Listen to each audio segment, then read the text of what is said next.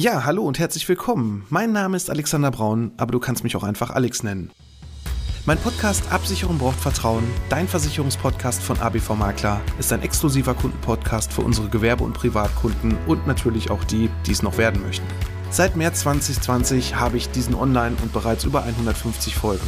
In diesem Podcast möchte ich meine Hörer mit in die Welt der Versicherung nehmen und ihnen das Leben mit dem vielen so unbeliebten Thema Versicherung leichter machen, aber natürlich auch Anregungen über sinnvolle und unnütze Versicherung geben. Ich freue mich nun sehr, über den OMGV Podcast Award nominiert zu sein und nun hast du die Möglichkeit, über die Preisträger abzustimmen und natürlich auch meinem Podcast deine Stimme zu geben.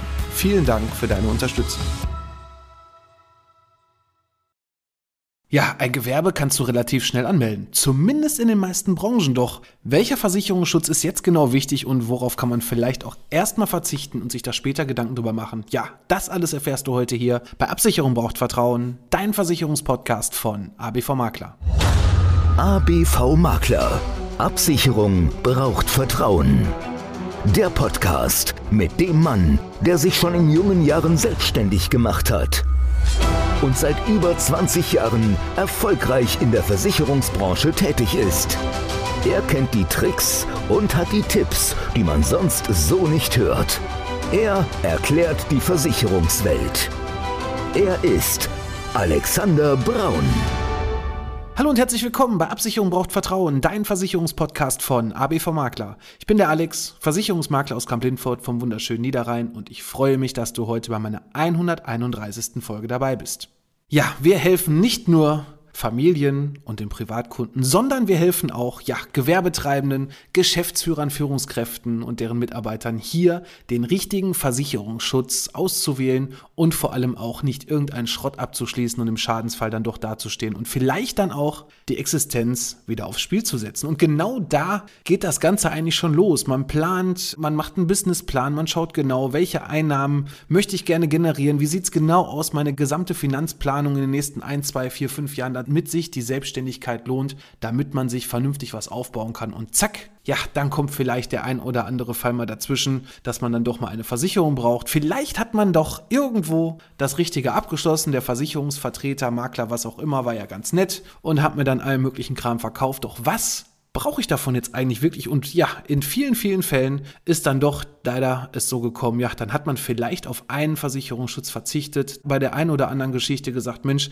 ja, das mache ich mal später. Ich will jetzt erstmal gucken, wie das Ganze angelaufen ist und wir gucken dann noch mal im halben Jahr und ich kann nur sagen, in meiner über 20-jährigen Tätigkeit hier als Versicherungsmakler ist genau da immer der Punkt, sobald man sagt, das mache ich in drei Monaten, in sechs Monaten, dann vergeht ein Jahr, dann vergehen zwei Jahre. Ich habe aktuell auch wieder so ein paar Kunden bei mir im Bestand, ja, letztes Jahr ein Gewerbe angemeldet, ja, Altersvorsorge, das machen wir dann noch und dann ist doch schon wieder das Jahr um und irgendwie kommt man da nicht voran. Und so ist es auch bei vielen, vielen Fällen hier bei mir in der Beratung. Ja, es geht nicht alles auf einmal nochmal. Ich verstehe das ja voll und ganz, aber es gibt halt ein paar Sachen, die brauchten wir unbedingt, gerade am Anfang. Und was viele Existenzgründer erstmal so als erstes sehen, Mensch, ich kann endlich aus der privaten, beziehungsweise nein, stopp, ich kann aus der gesetzlichen Krankenversicherung raus und ich versichere mich jetzt erstmal privat und dann habe ich ja auch im Internet gesehen, da gibt es jetzt einen Versicherungsschutz für 200 Euro im Monat und den möchte ich jetzt auch haben. Und dann sage ich, genau jetzt an dem Punkt sind wir gekommen, ja, wo man sich erstmal Gedanken machen muss, was brauche ich eigentlich wirklich? Und vielleicht kann auch die gesetzliche Krankenversicherung da im ersten Step auch erstmal das einzig Sinnvolle sein, weil eine private Krankenversicherung für 200 Euro,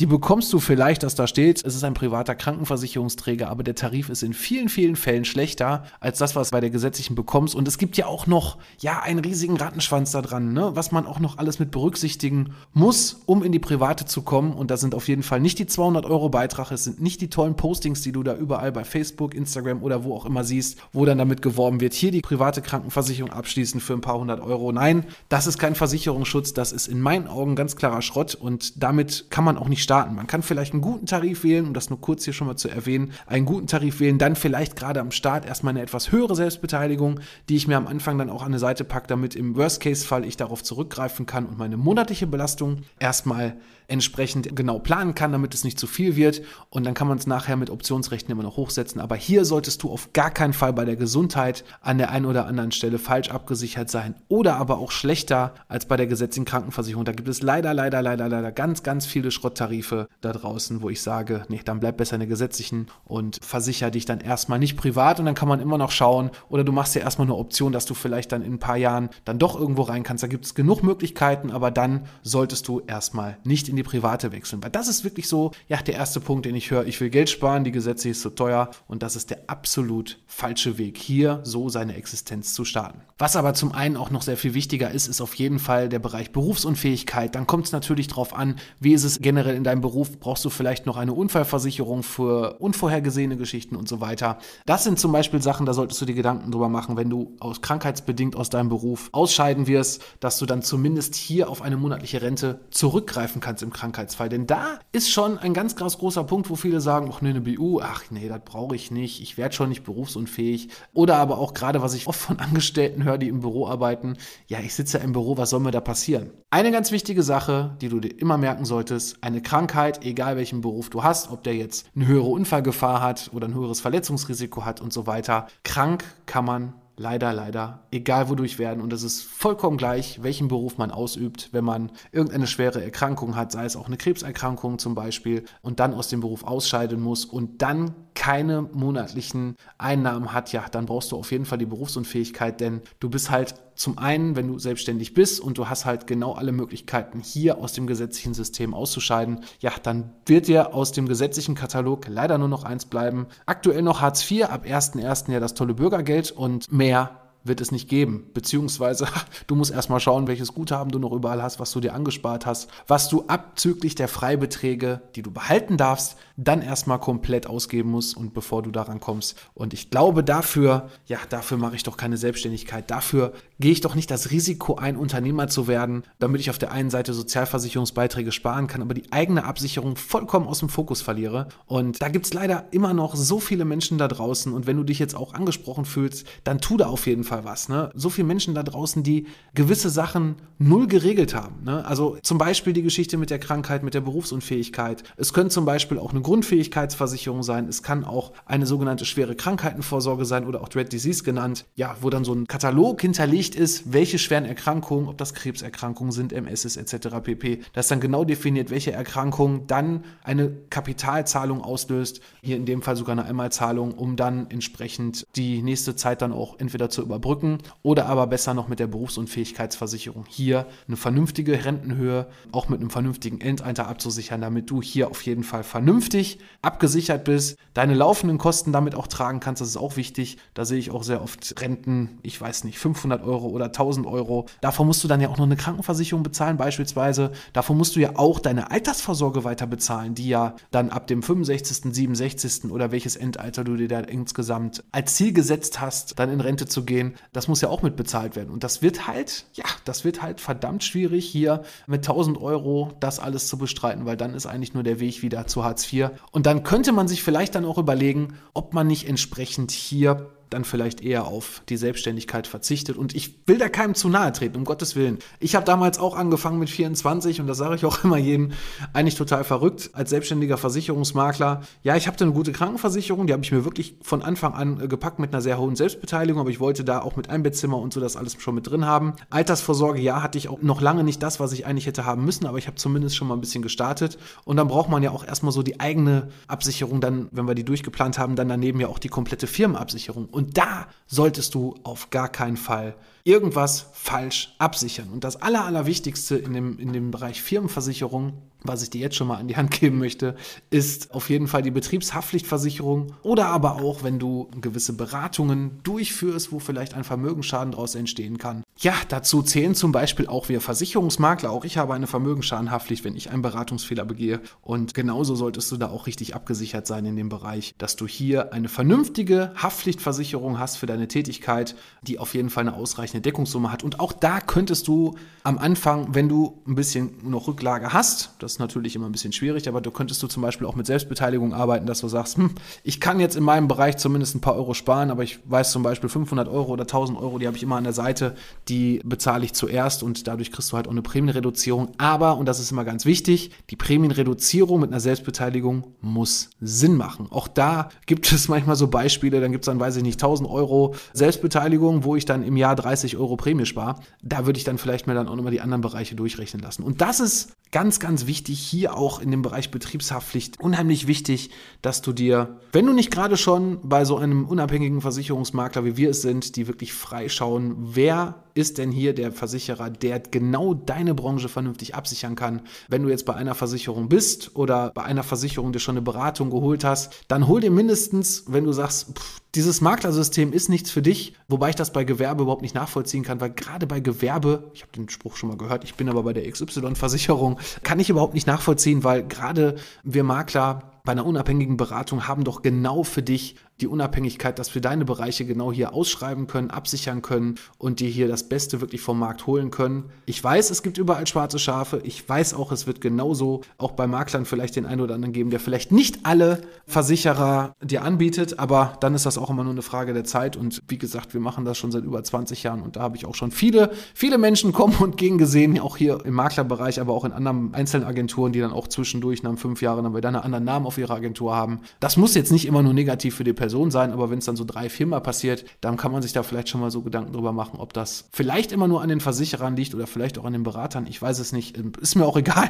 Soll jeder so machen, wie er will, ist nicht mein Problem. Aber gerade im gewerblichen Bereich kann ich nur sagen, macht es überhaupt keinen Sinn, alles bei einer Versicherungsgesellschaft zu haben, denn es gibt Spezialversicherer, vielleicht auch aus der Historie, wo man es gar nicht so vielleicht oft an dem Namen merkt, wo wirklich auch der Versicherer entstanden ist. Ich nehme mal ein einziges Beispiel, HDI, Haftpflichtversicherung der Industrie, da hört man dann schon dieses Wort Industrie. Die können aber auch andere Gewerbebereiche richtig gut. Dann gibt es zum Beispiel einen ganz unbekannten Versicherer oder zumindest den kennen nicht so viele, die Medienversicherung beispielsweise, wie der Name schon sagt, Medien, alles was mit Medien zu tun hat, Druckereien etc., können die richtig, richtig gut und haben da Spezialkonzepte für. Also man merkt eigentlich schon, ja, dass sich Versicherer auch irgendwo in der Historie vielleicht auf irgendwas spezialisiert haben, wo man wirklich tolle Sonderkonzepte bekommt. Mir fällt gerade übrigens noch ein, Kontinentale, alles was so an Heilnebenberufen so zu tun hat, sind die auch wirklich teilweise teilweise unschlagbar in den Prämien und im Versicherungsschutz. Und da haben die auch richtig Bock drauf und haben auch wirklich vernünftige Lösungen. Aber es gibt halt auch viele Versicherer, gerade so auch mit eigenem Außendienst,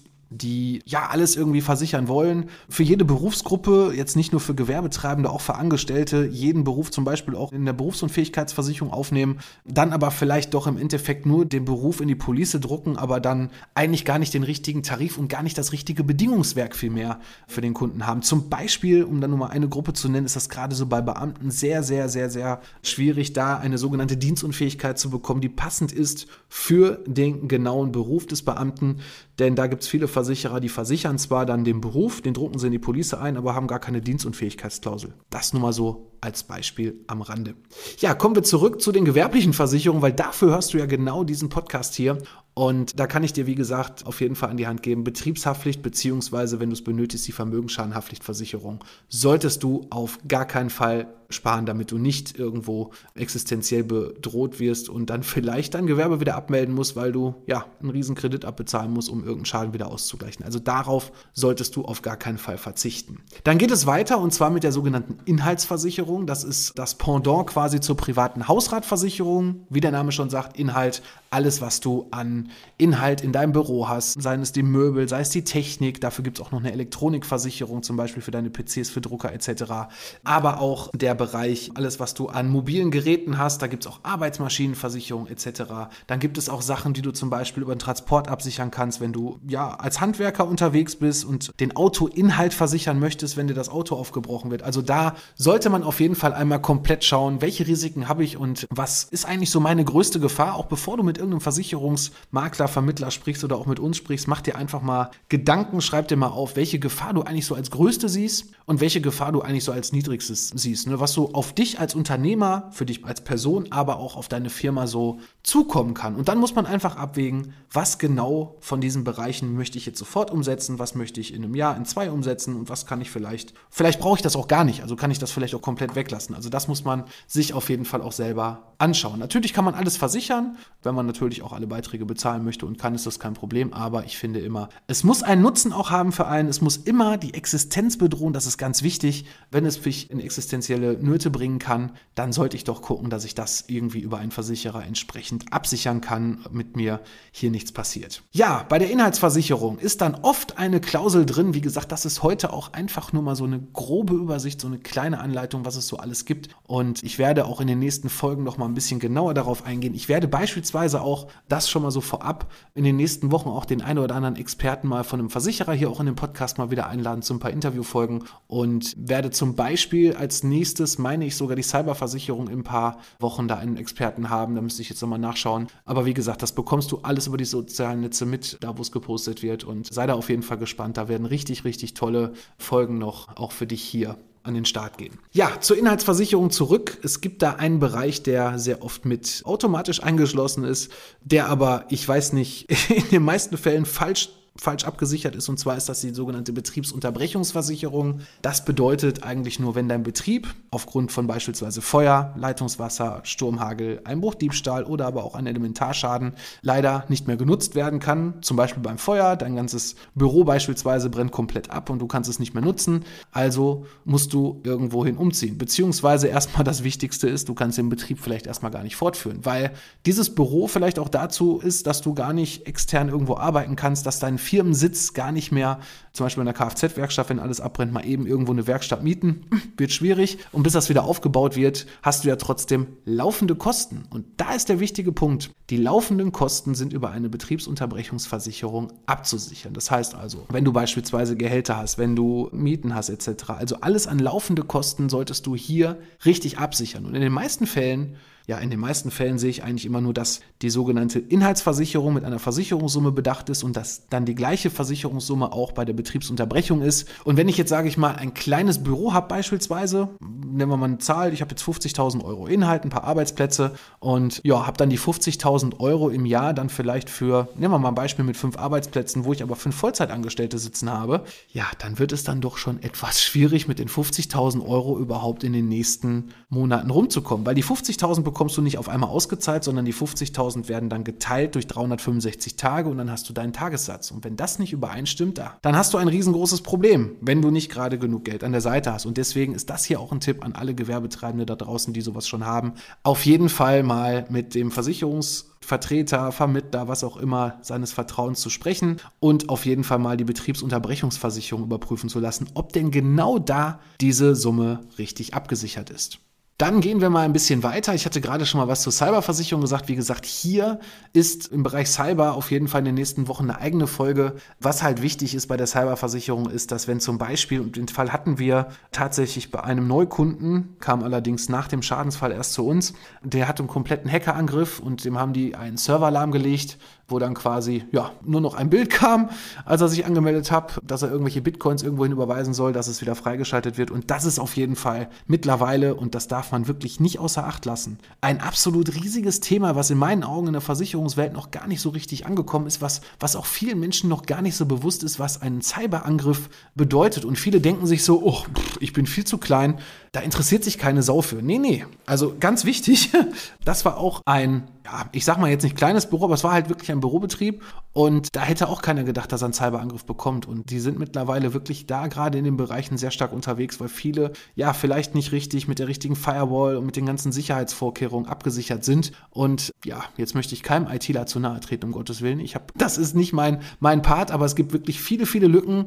Manche haben gar keinen ITler, haben da sich irgendwas selber zusammen gebastelt, haben vielleicht irgendwelche Updates dann auch vergessen, zwischendurch runterzuladen. Ja, mache ich nächste Woche. Kennt man ja selber irgendwo auch von, von einem selber, also zu einem Privatrechner. Ach ja, dieses Update, ja, komm, das ist heute nicht wichtig, mache ich beim nächsten Mal. Und äh, zack, schon hat man da vielleicht irgendwas nicht mit drin. Und ja, dann ist es natürlich für einen Hacker relativ simpel, da auf dein System zuzugreifen, deinen PC zu sperren, dich zu erpressen. Und wenn du wieder dran willst, zahlst du entweder. Oder aber du kannst dir über diese Cyberversicherung wirklich dich zurücklehnen. Da sind dann Experten dabei, die sofort beziehungsweise nach einer sogenannten Wartezeit, die man auch absichern kann, in wie vielen Stunden möchte ich gerne so eine Art Selbstbeteiligung haben und ab wann soll dann ein Experte entsprechend sich hier dran setzen, ab wann sollen Festplatten versucht werden freizuschalten oder oder oder. Also die Cyberversicherung ist wirklich eine All-in-Police, was das Thema angeht, weil da so viele Bereiche drin sind und hier auf jeden Fall die Podcast-Folge auch sprengen würde. Von daher wird da auf jeden Fall in den nächsten Wochen eine eigene Folge zu kommen. Aber das ist ein unheimlich wichtiger Bereich, den ganz viele Menschen, ganz viele Firmen vielmehr auch nicht abgesichert abgesichert haben. Und